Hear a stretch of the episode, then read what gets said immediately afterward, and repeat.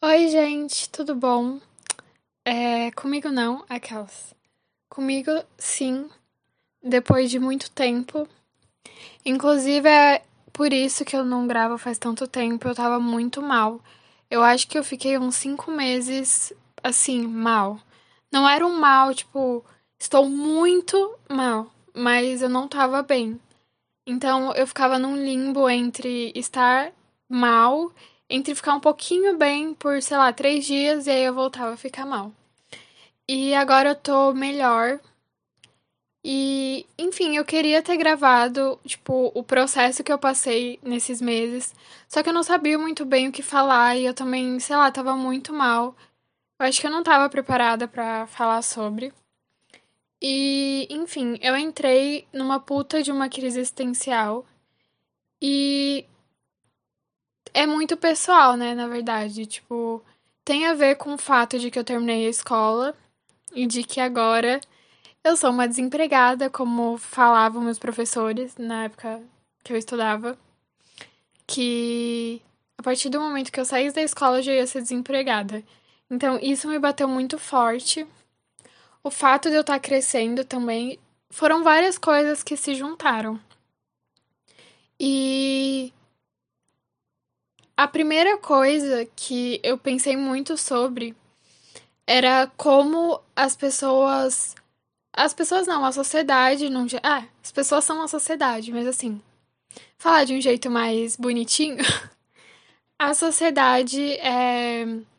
Ela faz com que você queira encontrar o preenchimento dentro de você em outras coisas. Então, eu entrei nessa crise existencial porque eu comecei a perceber que tudo ao meu redor falava para mim que eu só ia conseguir me sentir bem e preenchida se eu procurasse fora, se eu tivesse algum emprego, se eu tivesse namorando, se eu tivesse muitos amigos, se eu tivesse, se eu fosse, sei lá, bonita. Então, eu comecei a perceber esse padrão e começou a entrar muito em conflito com algo que eu vinha percebendo há algum tempo já, que é eu só vou conseguir que as coisas ao meu redor elas só são meio que um espelho do que eu tô, de como eu estou dentro, de como eu me sinto. Então, é, por exemplo, eu posso estar no emprego muito foda, se eu estiver triste com comigo mesma, com a minha vida, com o meu senso de propósito, não vai adiantar muita coisa, porque aquilo vai, tipo assim, pode até preencher eu por um tempo, mas no fundo eu sei que eu vou estar triste. Porque não é o que tá fora que preenche. E eu acho muito bizarro, porque as pessoas falam muito sobre isso no sentido de pessoas ricas, de tipo assim, ah, ele é rico, mas é triste.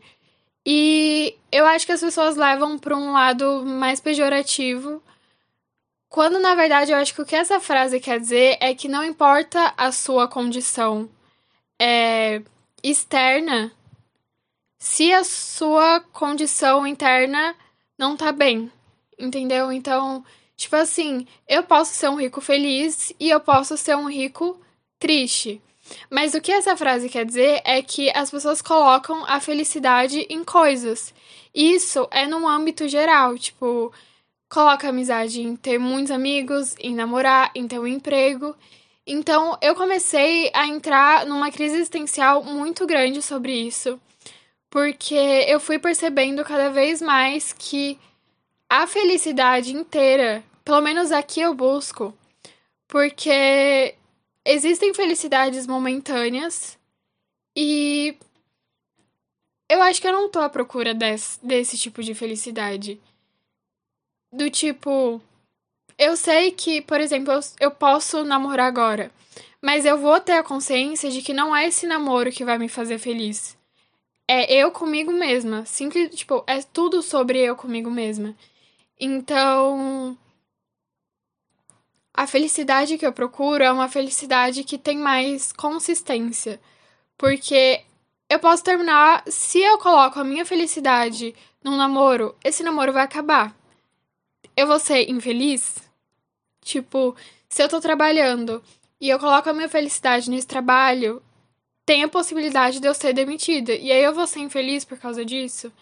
Então, as felicidades momentâneas, elas não estão me atraindo tanto. Elas não estão mais me atraindo.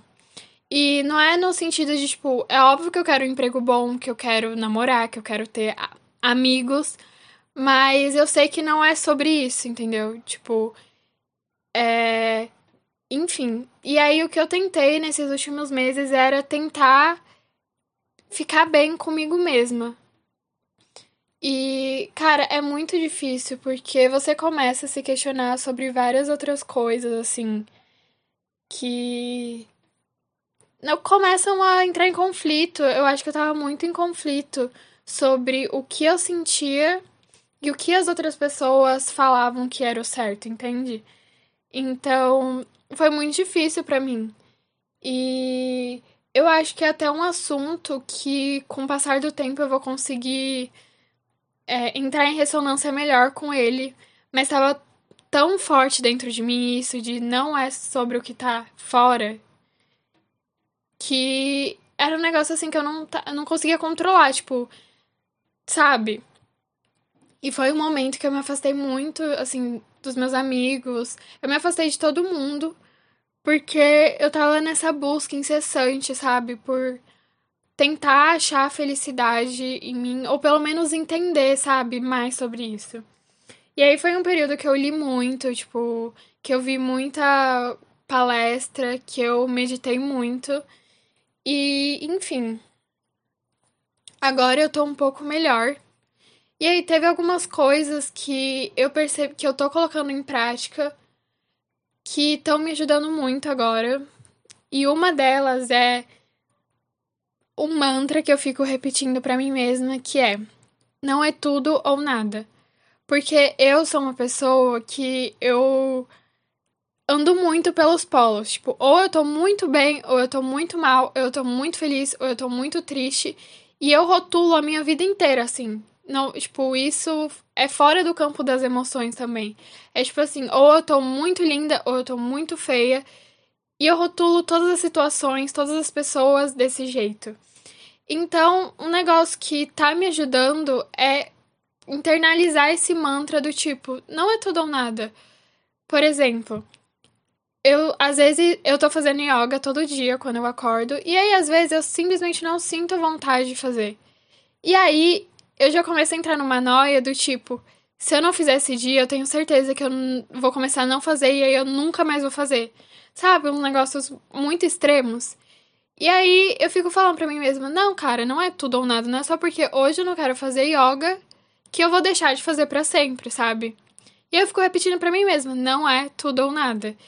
E, cara, isso tem realmente me ajudado muito, porque eu tô conseguindo ter um pouco mais de consciência sobre o quão é, extremo eu sou, assim, no meu jeito de pensar e no meu jeito de rotular as coisas ao meu redor. E eu percebi que isso me atrapalhava muito também, porque isso causava várias coisas, que do tipo cobrança, se eu não fazia um dia, eu já ficava desesperada. E enfim, às vezes também eu não tô bem, eu não quero fazer nada naquele dia. E aí eu já ficava tipo, ai, ah, eu sou uma preguiçosa, não faço nada. Sendo que era tipo um dia, sabe? Então é um negócio que tá me ajudando bastante é, depois que eu passei por esse processo.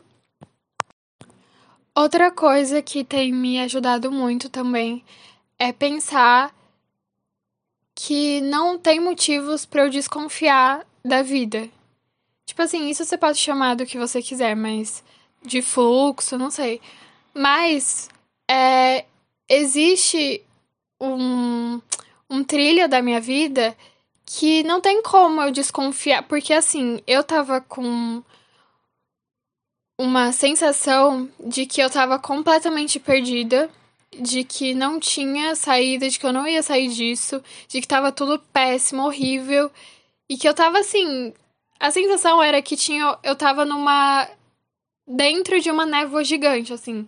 onde eu não conseguia enxergar nem saída, nem fim, nem começo, tava tudo completamente bagunçado.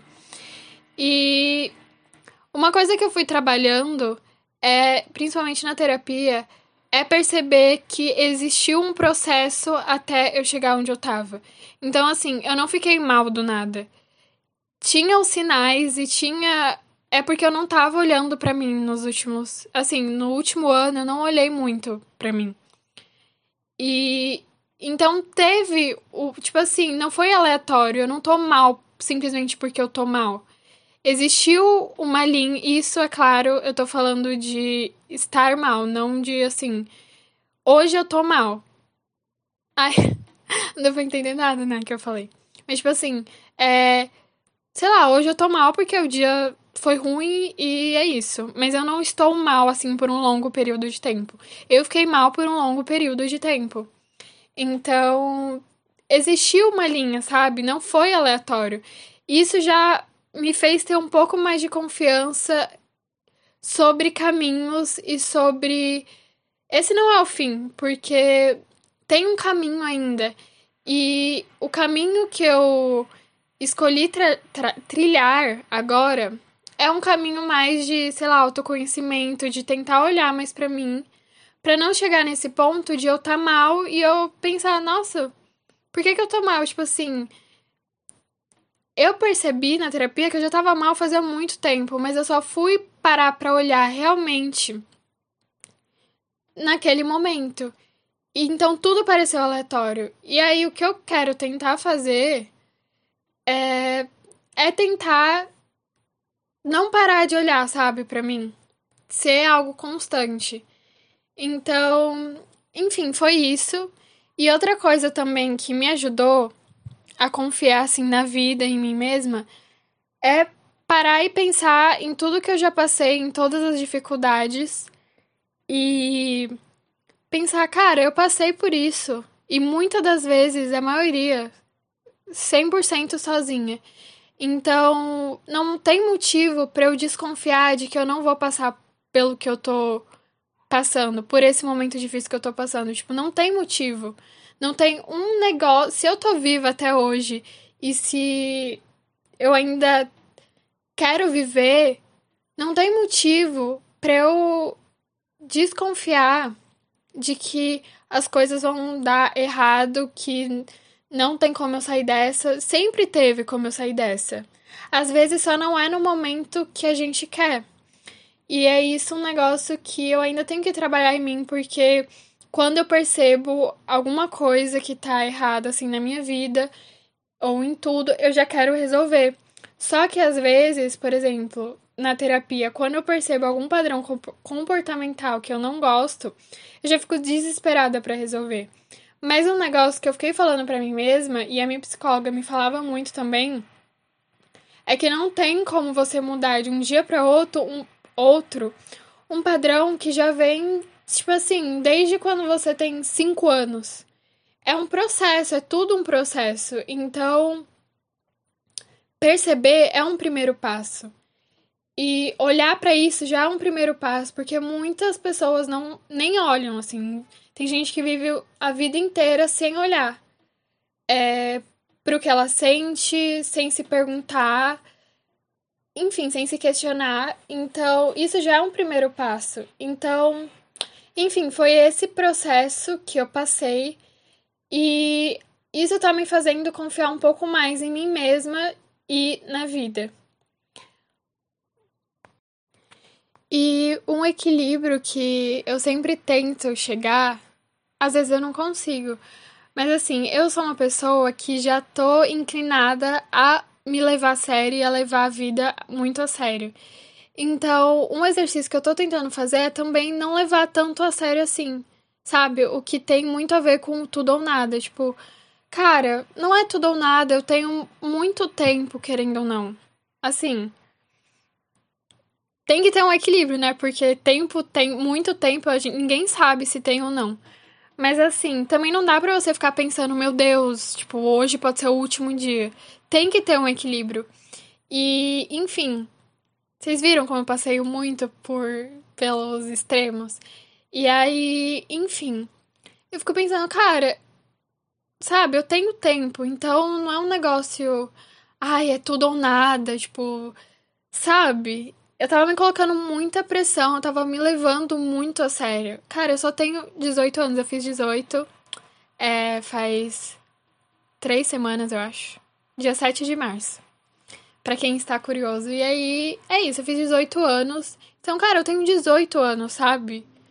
Eu tenho tanta coisa para aprender, tanta coisa para errar, tanta coisa para acertar, tanta coisa para eu descobrir e redescobrir sobre eu mesma. Então, assim, sabe? Não precisa me levar tanto a sério, que eu tenho essa inclinação mesmo de ser muito profunda nas coisas que eu penso e pensar demais e ir muito a fundo.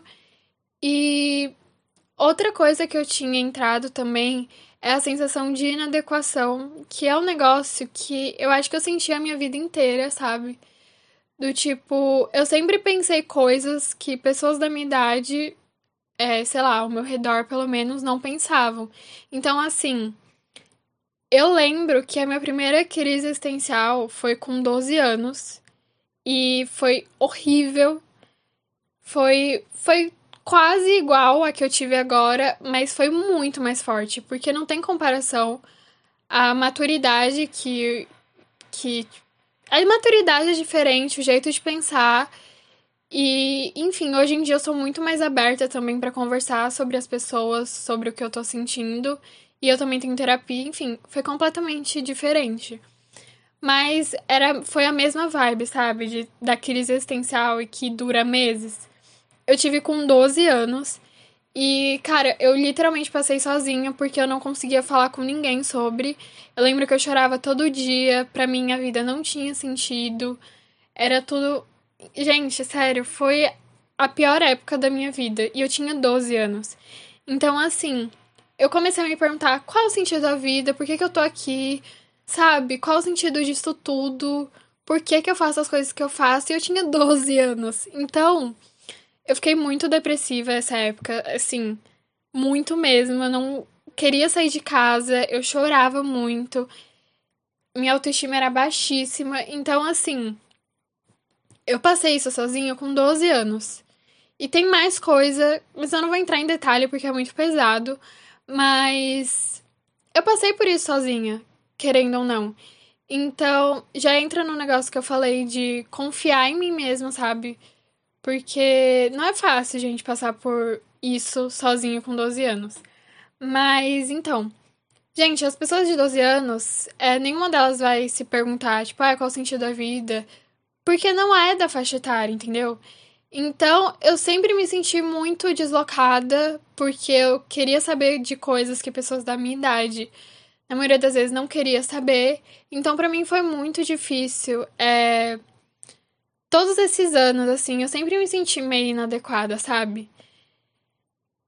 E só que aí tem um negócio que eu comecei a pensar ultimamente que, tipo, que, tipo esse sentimento de inadequação vem 100% de se comparar. Porque, pra minha personalidade, eu tô, tipo assim, essa é a minha personalidade. Eu sempre fui uma pessoa que se questionava muito, que era muito profunda, que sempre queria saber o porquê das coisas. Então, essa é minha personalidade. Eu acho que isso é, sei lá, da minha essência, é um negócio que veio comigo e não tem o que fazer, sabe? É, é meu. Então, estranho, inadequado seria se eu não seguisse esse jeito que eu sou, porque eu sou assim, gente. É meu jeitinho. Então, se eu for comparar comigo mesma tá certíssimo. Assim, certo numa linha de tempo, tá certo o jeito que eu penso e tudo mais. Então, esse sentimento de inadequação é 100% sobre se, com, se comparar.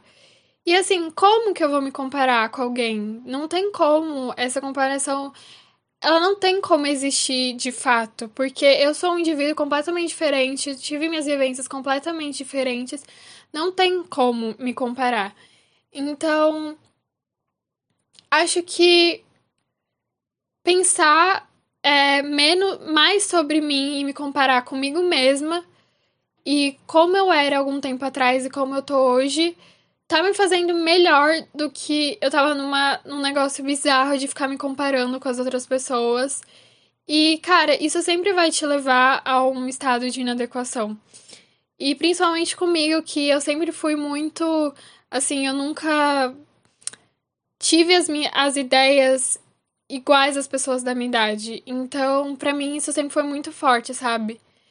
Então, cara, eu sei que é bizarro falar, tipo, ai, não se compare. É a mesma coisa que falar pra alguém, ai, não fique triste, tipo, sabe? Mas é um sentido de saber que a comparação, ela sempre vai te levar a um lugar, comparação com os outros, no caso, ela sempre vai te levar para um lugar meio ruim, assim. Eu acho, né? Porque ou você vai se achar melhor que os outros, ou você vai se achar pior. Tipo, não tem. É, sei lá, não tem meio termo, sabe? Sempre vai ser assim. Então, enfim, é um negócio que óbvio que ainda vai acontecer comigo e ainda acontece de eu me comparar, mas o que acontece é que agora eu tenho um pouco mais de consciência. Então, quando eu percebo, eu já dou aquele estalo e falo, tá, vamos pensar em outra coisa, vamos fazer outra coisa. Então, acho que, acho que tudo isso é sobre ter um pouco mais de consciência, sabe? De, do que eu sinto e para onde eu quero ir, sabe? Eu não tenho as respostas 100%, mas só de pensar um pouco sobre isso, é, eu já me sinto melhor, sabe? Porque eu fiquei tanto tempo sem pensar, tanto tempo assim, sabe? Sem é, me voltar eu, pra mim mesma. Então, acho que me fez muito bem. Acho que é um negócio da minha personalidade. Isso sempre. É que eu não sei com, como é com outras pessoas. Mas comigo, eu já conversei com algumas pessoas que também têm essa, essa mesma coisa que eu. Mas eu sempre tenho que parar um tempo, assim, pra me questionar e pra. Não é tipo todo dia ou toda hora. Mas eu tenho que ter um tempo, sabe?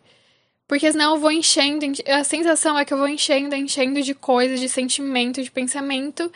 E se eu não olho, parece que eu explodo, sabe? Eu acho que foi isso que aconteceu é, alguns meses atrás.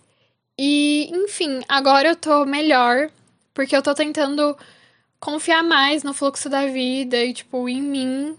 E pensar, cara, sabe? Não tem por que ter tanto medo. Não é tudo ou nada. se alguma coisa der errado agora, não é assim, ah, a minha vida acabou. Não é tudo ou nada, entendeu?